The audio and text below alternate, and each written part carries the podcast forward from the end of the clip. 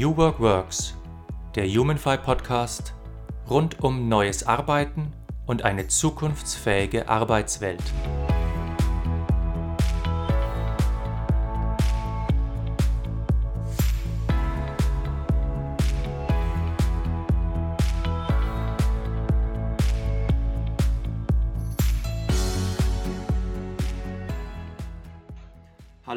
Herzlich willkommen zu einer neuen Folge von New Work Works, dem Humanfy Podcast für neues Arbeiten und eine zukunftsfähige Arbeitswelt. Ich bin Markus Fäth und mein heutiger Gast ist Barbara Covarrubias Venegas. Barbara, herzlich willkommen. Hallo Markus, guten Morgen. Barbara, erzähl uns und unseren Hörern doch kurz, wer bist du und was magst du? Ja, danke, danke vielmals nochmal für die Einladung. Super Podcast. Ich freue mich total, dass ich da bin auch. Ich selbst äh, bezeichne mich total gerne als eine virtuelle Enthusiastin. Ich habe ähm, als Forscherin vor zehn Jahren in Wien gestartet, das Thema neue Arbeitswelten, das neue Arbeiten zu beforschen und habe für mich selbst virtuelles Arbeiten, aber auch virtuelles Lernen. Ich war ja Professorin und Forscherin, habe natürlich viel unterrichtet, virtuelles Lernen auch für mich entdeckt. Und warum virtuelles virtuelle Enthusiastin, ja, wir haben natürlich gerade letztes Jahr gesehen, dass ähm, nicht so viele so begeistert waren von dem virtuellen, aber das ist oft auch, weil wir einerseits das Mindset dafür auch noch nicht entwickelt haben, aber andererseits auch ähm, die Tools und Techniken noch nicht so kennen oder nicht, nicht richtig einsetzen. Und mit meiner äh, gewählten, selbstgewählten Berufsbezeichnung virtuelle Enthusiastin, äh, möchte ich dafür auch ein bisschen ähm, mehr Stimmung machen, was es wirklich gibt, alles welche Möglichkeiten im virtuellen Raum. Ah ja. Äh, du hast jetzt gerade gesagt, äh, vor zehn Jahren hast du schon mit dem Forschen angefangen. Mir fallen da immer so, eine Filmszene ein, wenn irgendein alter Typ zu einem jungen Typ sagt, also junger Typ, du kannst mir überhaupt nichts erzählen, das, was du magst, das habe ich, das habe ich schon gemacht, als du noch in die Windel gemacht hast, ja.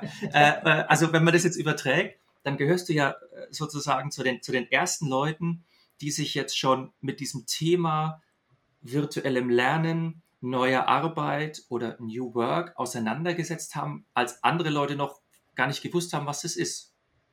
Ja, es ist lustig. Also ich denke, dass es weltweit, also wenn man sich die Vorreiter anschaut, wissen wir auch, dass das schon fast auf 30 Jahre auch Forschung und ähm, Schriftstücke zurückgeht. In Österreich würde ich definitiv sagen, mit der Plattform Das neue Arbeiten habe ich einen Kooperationspartner gefunden, ähm, der auch so der Pionier war, die Pionier-Kooperationsplattform. Und ja, ich muss, also wo wir damals die ersten Studien dazu gemacht haben, hat es in Österreich auf jeden Fall ähm, vielleicht noch ähm, eine andere Person gegeben.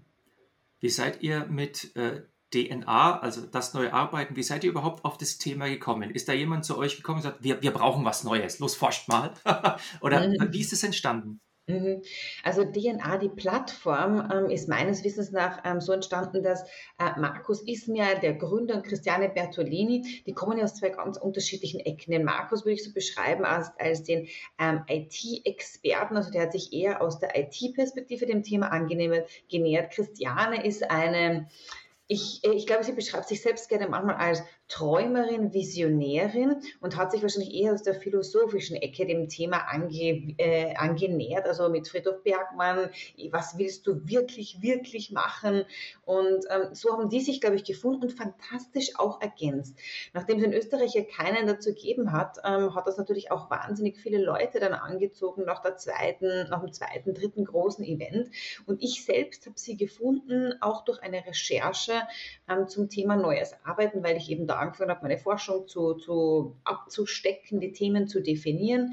Und in Österreich hat es dann in Wien immer in der Otterkringer Brauerei ein riesen Event gegeben, den DNA Smart Afternoon. Da waren 400, 500 Leute in der großen Brauerei, also auch ein anderes Ambiente auch dafür. Die Christiane hat von dramaturgischer Perspektive auch immer dafür gesorgt, dass es auch anders war, also kein klassische, keine klassische Konferenz, auch wenn ein Vortrag nach dem anderen gekommen ist, aber da hat man für sehr viele Interaktions- und ähm, andere Elemente gesorgt. Und so haben wir dann mit gemeinsam mit DNA, äh, mit der Sabine Grobelscheck, das war meine Kollegin damals auf der Fachhochschule Wien, das DNA-Reifegrad-Modell entwickelt. Mhm. Äh, Nochmal ganz kurz für mein Verständnis, weil du ja selbst Forscherin bist. Wo hast du denn damals geforscht, nur damit ich dich verorten kann?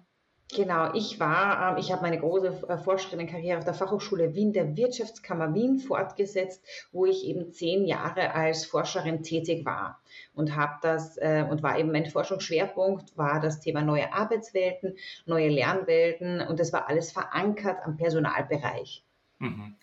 Äh, Reifegradmodell, äh, DNA, da fällt mir jetzt, also einfach nur völlig willkürlich, da fällt mir zum Beispiel Spiral Dynamics ein, Reifegradmodell. So, äh, Frage 1, ist es so ähnlich? Und Frage 2, enthält euer Reifegradmodell eine Wertung? Denn das ist ja zum Beispiel was, was so Modellen wie Spiral Dynamics immer vorge vorgeworfen wird. Ja, ja, du bist, du bist ja noch nicht grün, du bist ja noch nicht schlau genug. also, Finde ich ganz furchtbar. Äh, also äh, ist das sowas ähnliches? Äh, Frage ich jetzt mal total blauäugig und ist es gut, schlecht so? Mhm. Also ich denke, dass man, äh, dass das sicherlich, also Spiral Dynamics, Teal Organizations, ähm, das kommt definitiv in diese gleiche, ähm, also wir, wir reden über ähnliche Sachen, würde ich einmal sagen. Ähm, ich, unser Modell hat natürlich auch immer eine gewisse Art von Bewertung dabei, weil wir hier auf einer Skala arbeiten. Also wir haben das Modell basierend auf einer quantitativen Befragung entwickelt, haben das dann eben empirisch getestet und validiert, also von der Theorie entwickelt, mit Daten gesammelt, gesättigt, ähm, getestet, damit es auch wirklich eine solide Basis hat. Und ich würde es dann, ich würde dann so sagen, dass es natürlich immer eine gewisse Art von Wertung hat, weil wenn fünf der höchste Wert ist und ich habe nur vier, bin ich mhm. natürlich noch nicht bei dem Maximum angelangt, was, ähm, was da definiert ist. Ich denke aber auch, wir haben jetzt ja nicht die, die unterschiedlichen ähm, Stadien so klar abgegrenzt, wie es bei Spiral Dynamics war oder wie Spiral Dynamics macht. Wir haben nämlich schon, wir schauen uns ja immer auch den Kontext der, der Organisation an. Und ich bin felsenfester Überzeugung, dass nicht immer die, die, die stärkste Ausprägung in dem Moment und in dem Kontext und in dem Entwicklungsstadium für das Unternehmen das Erstreben, also das, das Passende ist für diesen Moment. Das hm. heißt, ich glaube, da müssen auch kleine Schritte gemacht werden, um zu einem neuen ähm, ähm, Stadium zu kommen. Mhm. Also das ist ein bisschen so, wie wenn du 180 in der 120-Zone auf der Autobahn fährst. Ne? Du kannst es tun, aber ob es in der Situation das Richtige ist oder das Passende ist, ist immer noch die andere Frage. Dort, ich finde das ein super Beispiel, Markus, weil das Thema Geschwindigkeit ist ja ähm, gerade in der heutigen VUCA-Welt, um den Begriff einmal noch einmal überzustrapazieren, ist ja ganz was Wesentliches. Wie schnell möchte ich eine Veränderung oder eine Transformation durchpeitschen und ähm, ähm, etwas verlangen von meiner gesamten Belegschaft, wo vielleicht einfach ein ganz riesiger oder gewaltiger Sprung auch ähm, nötig ist. Das kann natürlich auch stark nach hinten losgehen. Hm. Also ich kann den Gedanken schon verstehen, weil äh, wir mit unseren fünf New Work-Prinzipien sagen ja eigentlich prinzipiell auch, okay, pass auf, äh, je höher die, die, die Freiheitsgrade, desto mehr Möglichkeiten hast du oder die, je höher die Selbstverantwortung, äh, äh, äh, desto besser in Anführungszeichen. Aber wir koppeln das halt mit einer Haltung des Organisationscoachings. Also, dass wir sagen, pass auf, Organisation, es ist gut so, wo du jetzt stehst, weil es macht einen Sinn, dass du da stehst, wo du stehst. Also, wir versuchen das so ein bisschen zu lösen. Ist es ist so ein bisschen ähnlich der DNA-Philosophie? Also, ich glaube, das ist definitiv auch meine Philosophie, dass ich sage, ich muss genau wissen, warum das Unternehmen dort steht, wo es steht. Und ich glaube, das Schwierige ist eben das, wenn ich von einem, sagen wir mal, von einer Freiheitsstufe 2 von heute auf morgen auf eine Freiheitsstufe 5 switche, habe ich natürlich ähm, sehr oft eine Überforderung oder kreiere ich eine Überforderung bei den Mitarbeiterinnen und Mitarbeitern, bei meiner gesamten Belegschaft, weil die vielleicht auch gar nicht wissen, wie sie damit umgehen sollen. Das heißt, ich mache vielleicht dann die Prozesse neu, aber habe im Endeffekt die Entwicklung der Mitarbeiterinnen und Mitarbeiter noch nicht so gefördert, dass die auch damit richtig umgehen können. Und das heißt, happy ist letzten Endes dann auch keiner damit, nicht? Mhm äh, wenn ich jetzt mal so den, den BWLer-Hut aufsetze, weil das, wir sind ja so ein bisschen auf der philosophischen Seite, ja, ähm, ja habt ihr da ein Produkt draus gemacht? so, so, wenn ich jetzt, wenn ich jetzt so ein Geschäftsführer bin, ah, sehr, sehr interessant, Äh, wo kann ich bei euch andocken sozusagen?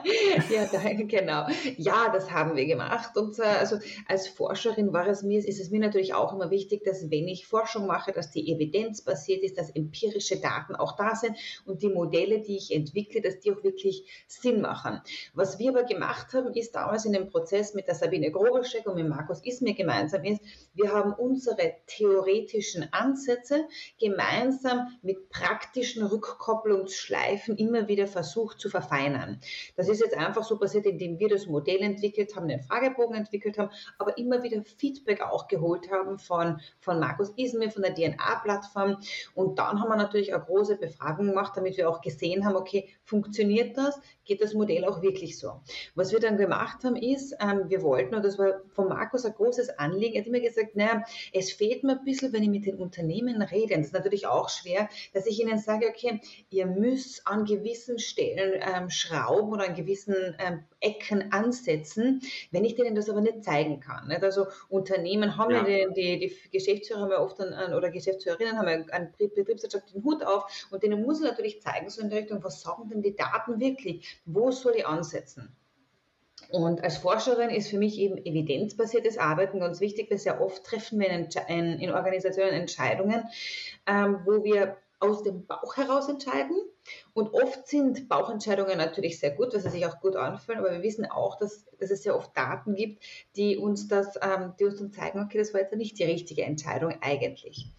Und mit Markus haben wir dann gemeinsam und mit der Sabine das Reifegradmodell ähm, entwickelt, unter der Plattform dnakonkret.com findet man das auch und wir haben da eben ein Instrument geschaffen, was wir ähm, einsetzen zu einer Art Standortüberprüfung. Das heißt Standortprüfung für die Unternehmen in diesen Dimensionen des neuen Arbeitens. Das neue Arbeiten basiert oder äh, fußt ja auf die drei Dimensionen People, Place, Technology. Das waren auch unsere drei Grunddimensionen.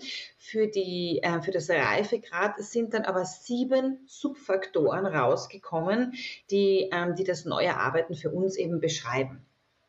Ah, also ich wiederum sehe ich da Parallelen, weil äh, unsere Prinzipien, wir haben ja die fünf Prinzipien mit 15 Unterfaktoren. Ja. Tata, wir haben mehr Unterfaktoren.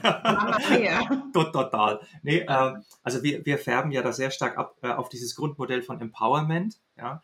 Äh, aber ich, ich, mir ist jetzt noch gerade was anderes aufgefallen. Du sagst äh, ja ganz oft, also so, du, bist so, du bist eine Forscherin, du möchtest evidenzbasiert arbeiten und das ist ja so eine Art äh, berufliche Grundierung, ne? so ein Selbstverständnis. So, ja, also ich verstehe mich als Forscherin, als Wissenschaftlerin.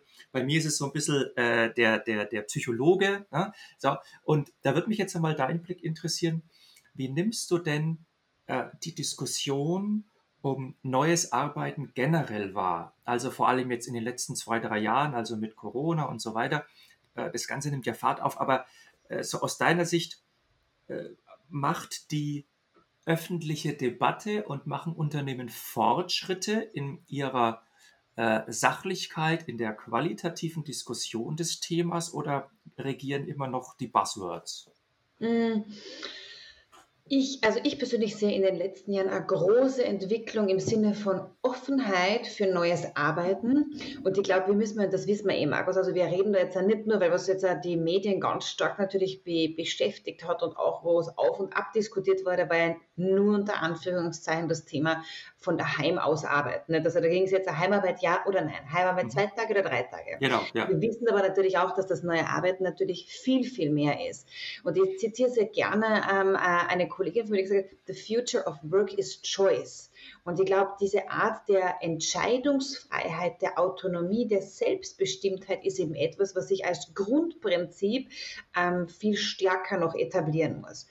Ich verstehe aber auch, dass Unternehmen jetzt, die was vor der Pandemie null Heimarbeit gehabt haben, dass die sich jetzt vielleicht eher mit einer ich bezeichne es einmal eine geerdetere Fragestellung oder eine, eine sehr basic Fragestellung beschäftigen, als vielleicht mit den philosophischeren Grundeinstellungen. Ich glaube, wenn wir uns ähm, Edgar Schein anschauen, haben wir ja auch ähm, die, die Artefakte, die Werte und ganz unten diese Grundeinstellungen, die was uns als Leben, als Unternehmen ausmachen. Nicht? Und ich glaube, das sind auch die, da braucht es natürlich, es ist ein viel ein längerer Prozess, den ich aber parallel machen müsste und sollte als Unternehmen, mich mit, denen, mit dem zu beschäftigen. Aber ich glaube schon, es hat sich viel entwickelt. Es hat sich natürlich auch viel in der Forschung getan.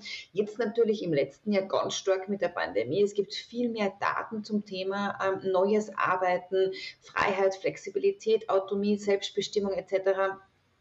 Ähm, und da sehen wir natürlich dann auch, dass die Unternehmen viel mehr Grundlage für die Diskussion auch haben. Hm. Ich habe vor einiger Zeit äh, das Buch gelesen, ähm, Crossing the Chasm. Also das ist, das geht eigentlich über die Vermarktung von Technologieprodukten. Aber die haben, äh, der, der, der Verfasser, ich fällt leider den Namen nicht ein, äh, der hat sowas wie eine, wie, wie eine Gauss-Kurve gemacht, aber im vorderen Drittel ist praktisch so ein Graben drin. Und der sagt, pass auf, es gibt eigentlich ganz verschiedene Mentalitäten im Markt. Es gibt so diese, diese Pioniere, dann gibt es die Early Adopter und dann gibt es die Late Majority und hinten dran sind die Laggards und so weiter. Und mir kommt es manchmal so vor, als ob wir mit einem Holzhammer unterschiedliche Arten von Nägeln einfach irgendwie in die Wand klopfen wollen. Also wir haben die ganz, ganz kleinen Nägel, die ganz feinen, wir haben die riesigen Nägel und wir, also wir, wir diskutieren einfach äh, alles in einer, äh, mit einer Methode. Dabei sind die Leute, mit denen wir kommunizieren wollen, total äh, unterschiedlich weit in dem Thema. Also das merke ich fast in jedem Gespräch. Die einen sagen zu mir, also wir machen das alles schon längst, ihr nennt es jetzt New Work, aber das machen wir seit 40 Jahren. Die anderen fragen mich, was ist New Work überhaupt? Und also diese ganzen Diskussionen laufen sehr asynchron in ganz unterschiedlichen Geschwindigkeiten. So, äh, nimmst du das auch wahr oder bin ich jetzt jemand, der dieses Problem verkompliziert? Hm, nein, das, ähm, das sehe ich definitiv auch so. Ähm, vielleicht nur etwas, was du da gesagt hast, das Thema, ähm, äh, du hast der Reifegrad eigentlich da auch angesprochen. Und ich glaube, der Reifegrad der Mitarbeiterinnen und Mitarbeiter ist natürlich ganz wesentlich. Und den Reifegrad der Mitarbeiterinnen und Mitarbeiter sehe ich sehr oft auch im Reifegrad natürlich der Geschäftsführung, weil die Belegschaft ist ja oft eine eine, ein, ein Spiegel dessen, was sich natürlich auf dem obersten Level natürlich tut, weil dort entsteht ja, wie viel Freiheit oder Autonomie oder Selbstbestimmtheit auch in meiner Kultur gewährt wird oder auch gelebt wird. Mhm. Und ähm, somit na, sehe ich ganz gleich also die Diskussion und ähm, ich glaube auch, dass eben das Wesentliche ist, das Thema Reifegrad und Selbstbestimmtheit, sich bewusst zu sein, dass ich da auch ähm, unterstützen muss für die Entwicklung hin zu einer selbstbestimmten, selbstorganisierten ähm, Struktur vielleicht auch in den Organisationen. Hm. Ich will jetzt mal so ein bisschen reintauchen in einen speziellen Aspekt deiner Arbeit, also ein bisschen weg von, von DNA und neuer Arbeit insgesamt, sondern jetzt praktisch zu deinem, zu deinem Schwerpunkt, also diesem Lernen virtuellem Lernen. Äh, wo bist du denn da gerade unterwegs? Ja, genau. Also virtuelles Lernen mache ich seit circa, ich unterrichte in unterschiedlichen Hochschulen weltweit seit, ich würde sagen, seit den letzten sechs, sieben Jahren. Natürlich ganz, ganz viel jetzt seit letztem Jahr, weil auch viel mehr Bedarf da ist. Wir haben ähm, ein sehr großes Projekt mit einer Kollegin von der Fachhochschule Kärnten aufgezogen. Seit vier Jahren läuft das. Das ist die Global Case Study Challenge. Und die Global Case Study Challenge ist ein virtuelles, eine virtuelle Lernreise, so beschreiben wir es gerne, die über zwei Monate dauert, wo wir jetzt in der, ähm, letztes in der dritten Edition haben wir 600 Studierende gehabt. Heuer haben wir 500 Studierende, die wir mit ihren Professorinnen und Professoren aus 16 Ländern Ländern von, ich glaube, 15 verschiedenen Universitäten begleiten wir die ähm, in einer globalen virtuellen Teamarbeit, wo die Studierenden an Case Studies ähm, arbeiten. Spannend ist heuer, wo wir total stolz drauf sind, weil äh, wir haben, das ist natürlich ein sehr erfahrungsbasiertes Lernkonzept, also es geht darum, sehr angewandt zu arbeiten. Wir haben immer mit Case Studies gearbeitet und heuer haben wir unsere eigenen Case Studies geschrieben in einem sehr spannenden Kontext von einem japanischen Unternehmen, das ein spanisches Unternehmen schon vor Jahren gekauft hat, die heuer komplett im Rebranding und in der kulturellen Transformation stecken. Und da ist natürlich ganz viel drinnen an kulturelles, an, an dem Thema Virtualität. Covid hat das alles verzögert in, in Bezug auf Kommunikation und natürlich auch das Thema Hybride und ähm, neue Arbeitswelten ist ein ganz starkes Thema dort, weil da natürlich auch zwei unterschiedliche Kulturen und auch Konzepte aufeinanderstoßen. Mhm. Und was wir bei, dem, bei der Global Case Study Challenge machen, ist eben, wir organisieren diese gesamten zwei Monate mit virtuellen Live-Sessions, mit dem didaktischen Konzept, was die Studierenden machen müssen und haben aber zeitgleich auch wieder so eine Art Lernreise für die Professorinnen, weil die kriegen ja von uns eigene Debrief-Sessions, wie sie ihre Studierenden beim Lernen, beim virtuellen Lernen unterstützen können. Wie ist es eigentlich entstanden? Weil international, das, also ich, so wie ich den Hochschulbetrieb kenne, ist es manchmal etwas schwergängig äh, mhm. äh, und gleich international zu koordinieren. Also wie ist das ganze Projekt entstanden? Das Projekt ist entstanden eigentlich äh, durch das pure Interesse von einem argentinischen Kollegen und Freund von mir, der gesagt hat, Barbara, ich möchte mal mit dir zusammen was unterrichten. Dann war klar, das kann man nur virtuell machen. Und ich habe mir gedacht, äh, äh, mit we wen möchte ich denn dann noch an Bord holen? Und dann haben wir an die Ethna gedacht, weil das ist meine, meine liebe Kollegin aus dem Süden von Österreich.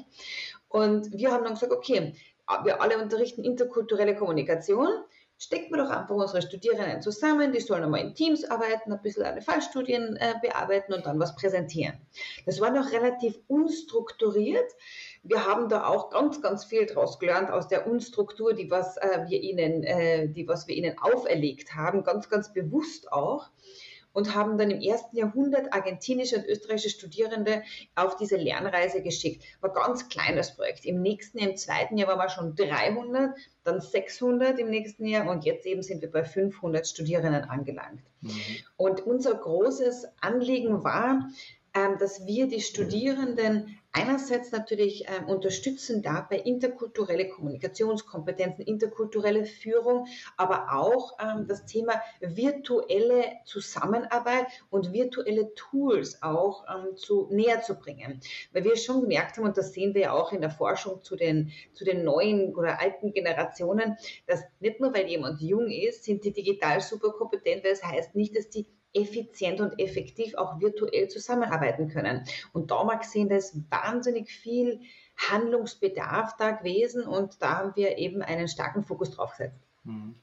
Ja, wer hat eigentlich die stärkere Lernkurve, dann die Studierenden oder die Lehrenden?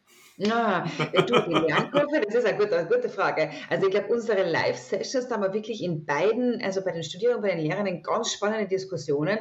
Und in ein paar Monaten kann ich da die Kompetenzentwicklung wahrscheinlich sagen, weil letztes Jahr haben wir die Kompetenzentwicklung der Studierenden auch zum ersten Mal gemessen.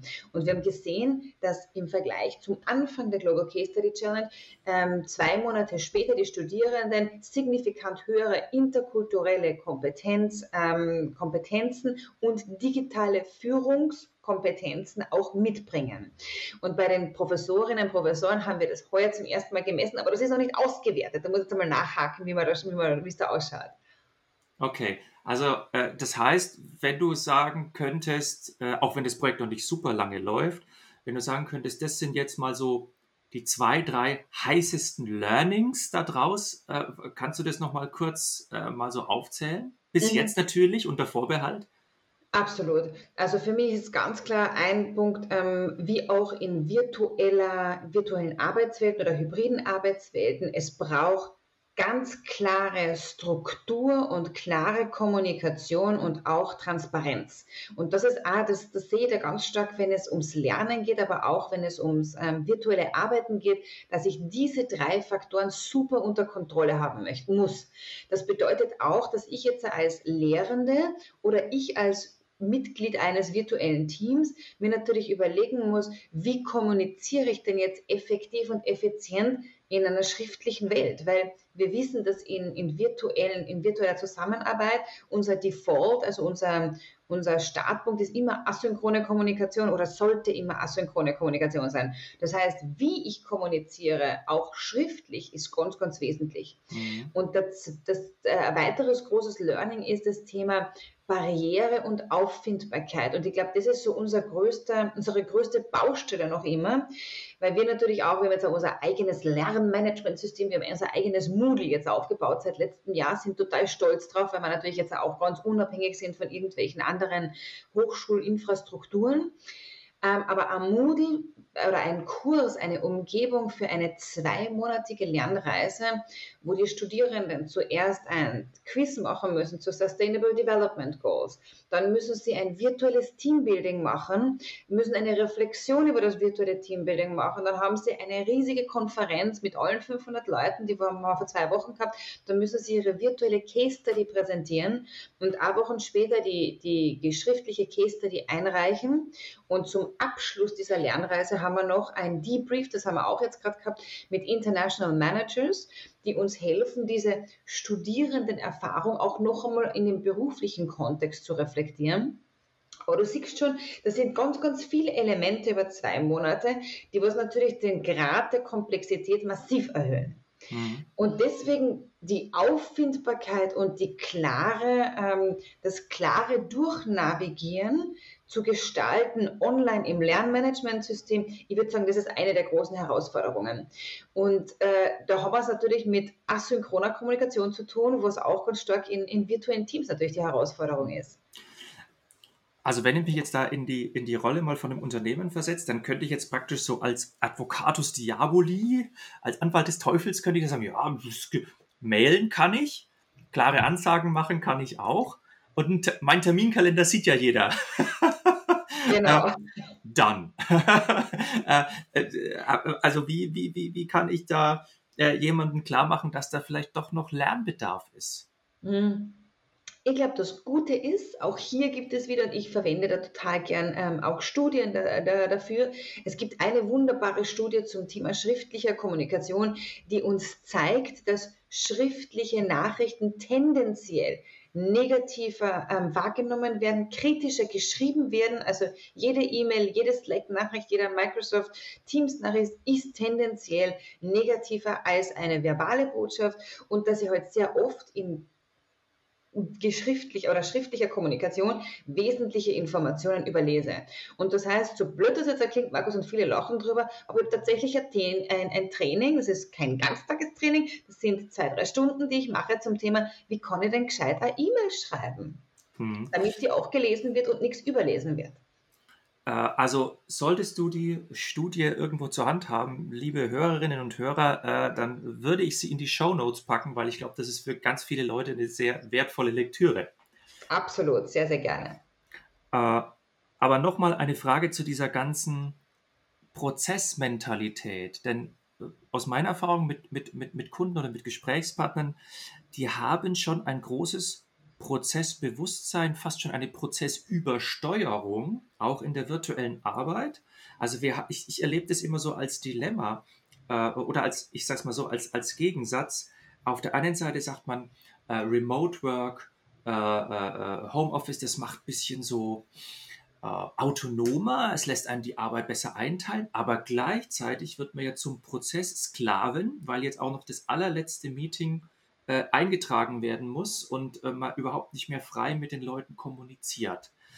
Ähm, gibt es eine Möglichkeit, auf der einen Seite diese vermutete Freiheit, die ja tatsächlich auch manchmal entwickelt wird, und auf der anderen Seite dieses, diesen, diesen Zwang zu noch größerem prozessualen Denken irgendwie aufzulösen? Mhm. Eine gute Frage. Ähm, also ich glaube, ähm, ein Punkt, den ich definitiv sehe, ist das, was du sagst, okay, wir können, wir müssen alle Meetings eingetragen haben. Ja, das ist auch das, das, das ist auch das, was ich normalerweise in virtuellen Teams empfehle, weil in dem Moment, wo natürlich Klarheit und Transparenz besteht darüber, ob bei mir noch ein Slot frei ist für ein Meeting oder nicht, dann können andere auch gut mit mir Kontakt aufnehmen oder ein Meeting einbuchen oder auch nicht. Indem ich klar mache, bin ich jetzt erreichbar für eine, äh, eine kurze Anfrage, einen kurzen Anruf, schaffe ich natürlich für mich auch die Freiheit oder den Space, dass ich konzentriert arbeiten kann. Weil wenn ich die nächsten zwei Stunden nicht erreichbar bin, dann bin ich nicht erreichbar. Und ja, das bedeutet natürlich, dass ich meinen Kalender total up-to-date halten muss die ganze Zeit. Das ist klar. Ähm, ich glaube aber auch, dass, dass es da wahrscheinlich einen Mittelweg dafür auch gibt. Ähm, in einem Team in virtueller Zusammenarbeit ist einer der ersten Startpunkte, beim, bei, wenn ich mit Teams arbeite, ist, ein Team Agreement Canvas aufzusetzen.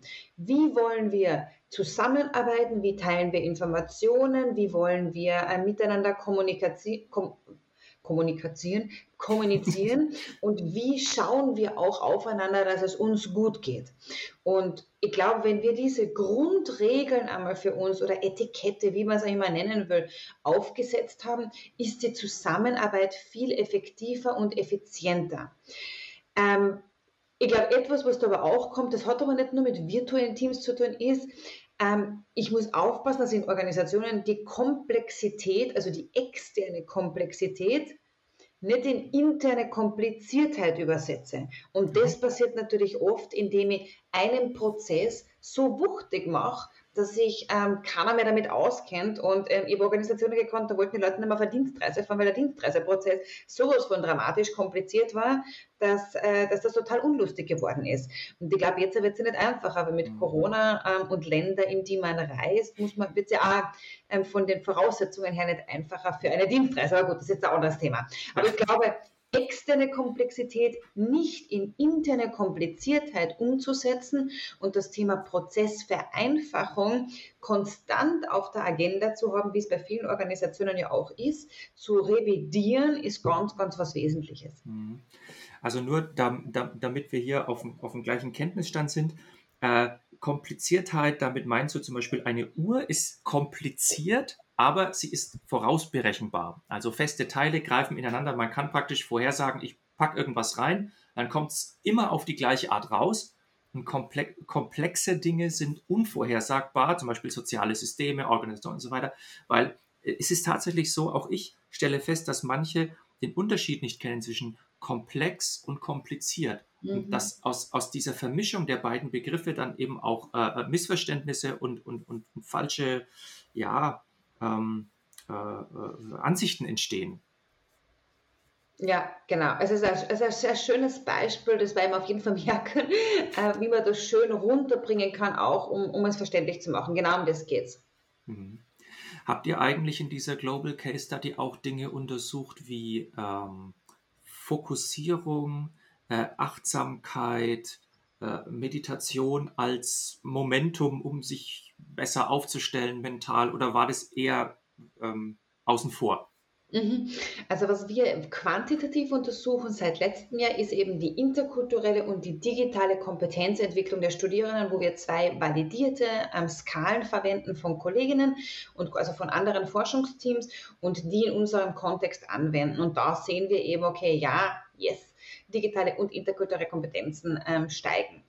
Äh, was wir im Rahmen einer qualitativen Forschung heuer angeschaut haben, ist, wir haben noch zusätzlich Interviews geführt, Einzelinterviews und Fokusgruppen mit den Teamleadern von diesen Studierendenteams.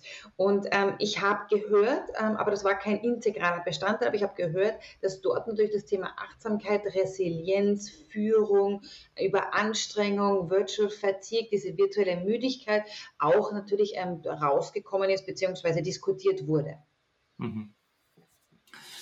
Wie soll es denn deiner Meinung nach weitergehen mit diesem ganzen Thema virtuellem Lernen? Also wenn du jetzt zwei oder sagen wir mal, sind wir mal ein bisschen, bisschen ambitionierter, fünf, sechs Jahre in die Zukunft schaust, äh, was soll denn auf dem Feld des virtuellen Lernens passieren, damit, dass es für alle hier vorwärts geht? Mm, mm.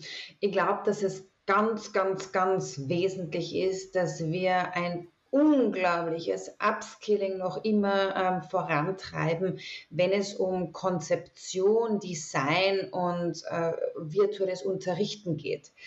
Wir haben an den Hochschulen und auch im unternehmerischen Bereich, im unternehmerischen Kontext sehe ich das, die virtuellen Trainings werden nicht gerne gesehen, werden teilweise wirklich zurückgehen, also teilweise wurde ich angefragt, für virtuelle Führung vor Ort zu machen. Mhm. So ist das macht überhaupt keinen Sinn. Also wenn ich über virtuelle Führung spreche, dann komme ich nicht vor Ort zu euch hin und äh, wir diskutieren das in einem, in, in einem Präsenzmeeting. Ähm, und ich sehe, dass diese, dass die, und das hat natürlich den Grund, weil die 80 Prozent der Trainings und 80 Prozent des Hochschulunterrichts einfach noch immer nicht optimal gestaltet sind, wenn es um den virtuellen ähm, Kontext geht.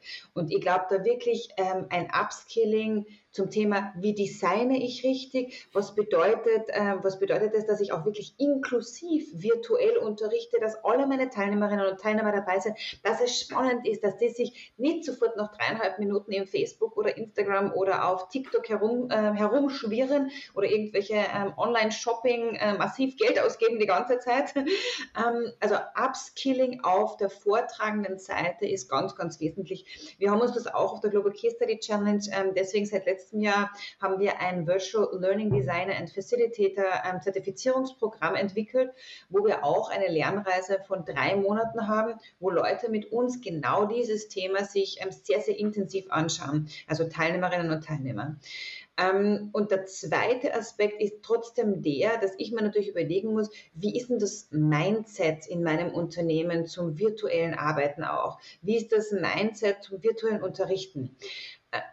Ich war selbst vor, warte mal, es war 2020, ja, 2020 im Herbst haben wir, waren wir shortlisted für den Staatspreis für ähm, ähm, den AS-Dozent, den Staatspreis für, Öst für exzellente Lehre in Österreich mit der Global Case Study Challenge. Und da hat ein Minister auf der Bühne ähm, ganz, ganz klar seine negative Haltung gegenüber virtuellem Lernen kundgetan, indem er gesagt hat, nee, wir wissen doch eh, dass das einfach nicht mithalten kann und ähm, das, äh, das, das, das ist auch so ein, ein Sandsturm, der wird schon wieder vergehen, mehr oder weniger. Und das ist natürlich spannend, wo ähm, ganz viele Preisträger dort mit ihren virtuellen Lernprojekten aufgetrumpft sind. Gell? Das war natürlich ja. eine lustige äh, Situation, wo ich mir nur gedacht habe, das kann es jetzt aber nicht wirklich wohl sein. Mhm. Leider war es so. Und ich das ist natürlich ein Mindset-Thema. Ich sage nicht, dass alles virtuell sein soll, weil ich weiß natürlich auch, die Global Case Study Challenge, wir sind ein Team von vier Professorinnen, wir haben uns noch nie alle gemeinsam gesehen. Ähm, einmal war ich dort, einmal ist die eine mir in Spanien besuchen gekommen, aber wir waren noch nie alle vier gemeinsam auf einem Ort. 99,9 Prozent unserer Zusammenarbeit ist virtuell. Und ganz ehrlich, ich fühle mich diesen Kolleginnen, Freundinnen so nahe, als ob wir uns wirklich täglich sehen würden. Das ist aber auch, weil wir wissen, wie man die Tools, die Techniken richtig einsetzen, wie man kommuniziert, aber auch, weil wir das Mindset haben, dass wir wissen, es funktioniert. Nichtsdestotrotz freue mich echt, wenn wir uns endlich einmal irgendwo, vielleicht in Kärnten, im Sommer äh, mit schönem Wetter am Wörthersee gemeinsam alle vier sehen. Mhm. Genauso wie in virtuellen Teams. Markus, wir wissen eh, natürlich kann es ähm, ähm, befreiender, bindender sein, wenn wir alle im gleichen Raum sind, gemeinsam Mittagessen gehen, ähm, etc. Aber das heißt nicht, dass virtuell nicht genauso gleich viel Teamgefüge hergestellt werden kann wie in einem Präsenzteam. Mhm. Ich möchte jetzt nochmal äh, so ein bisschen so zum Ende des Gesprächs hin extrapolieren aus dem Gehirn eines österreichischen Ministers heraus und äh, die Frage tatsächlich stellen, braucht virtuelles Lernen auch eine spezielle Art von virtueller Führung? Das ist eine echte Frage, weil äh, es gibt ja, das sind wir wieder beim Buzzword-Thema. Also es gibt Digital Leadership und Remote Leadership und so. Was sagst du denn äh, als, als Insiderin dazu? Du meinst jetzt virtuelles Lernen, virtuelle Führung seitens der Lehrenden. Richtig. Richtig. Ah, ja, ja, okay, gut. Ja. Ähm, und ich glaube ja, dass das natürlich das Thema ist, äh, Mindset, weil ich lebe ja auch vor, wie ich glaube, dass das funktioniert im virtuellen Raum. Und äh, virtuelle Führung im, im, im virtuellen oder virtuelle Führung beim Lehren bedeutet für mich auch ganz klar, mehr die Studierenden in eine Selbstverantwortung, in ein selbstorganisiertes Lernen zu schicken. Und das ist auch etwas, ganz ehrlich, das haben wir jetzt wahrscheinlich auf der Agenda schon seit 20 Jahren. Also Flipped Classroom so in die Richtung, ich stehe nicht vorn draußen und äh, rede zwei Stunden. Das ist ja etwas, das gibt es ja schon wirklich lange. Ich weiß jetzt nicht, vielleicht 20, vielleicht weniger, aber also auf jeden Fall zweistellig in der Jahreszahl. Und ähm, indem ich ein Flipped Classroom Konzept verwende, wo ich sage, äh, ich bin nicht als Lehrende oder Lehrender die einzige Person, die jetzt die Theorie weiß oder sich auskennt, sondern wir drehen es um und wir, ähm, ich gebe euch Literatur, die lest ihr daheim durch und vor Ort geht es wirklich ins ins angewandte Arbeiten mhm. ähm, und in, eine, in ein Diskutieren auf Augenhöhe, meine Rolle als vortragende Experte, Expertin, ich bin eher dann der Coach auch ähm, für die Studierenden.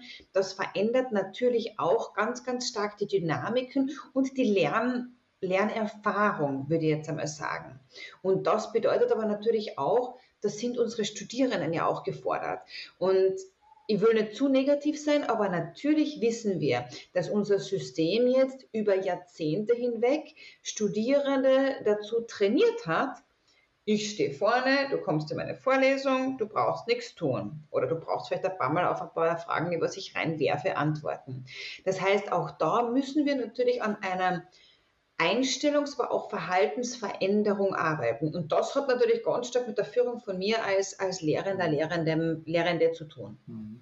Also ich bringe das gern immer in diesen Gegensatz, dass die bisherige Bildung äh, gesetzt hat auf Standardisierung und Anpassung und dass wir jetzt gehen müssen auf Individualisierung und Selbstwirksamkeit.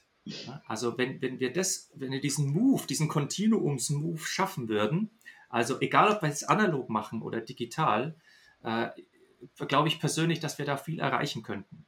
Ja, das glaube ich ja. Es gibt ein ganz lustiges Comic, das habe ich mal auf LinkedIn gesehen. Ähm, das war eine Bauschule, wo alles kleine Bäume reingekommen sind und ähm, das Endprodukt war dann, also alle haben natürlich anders ausgeschaut und das Endprodukt war dann ein glatter Stamm nach vier Jahren. Mhm.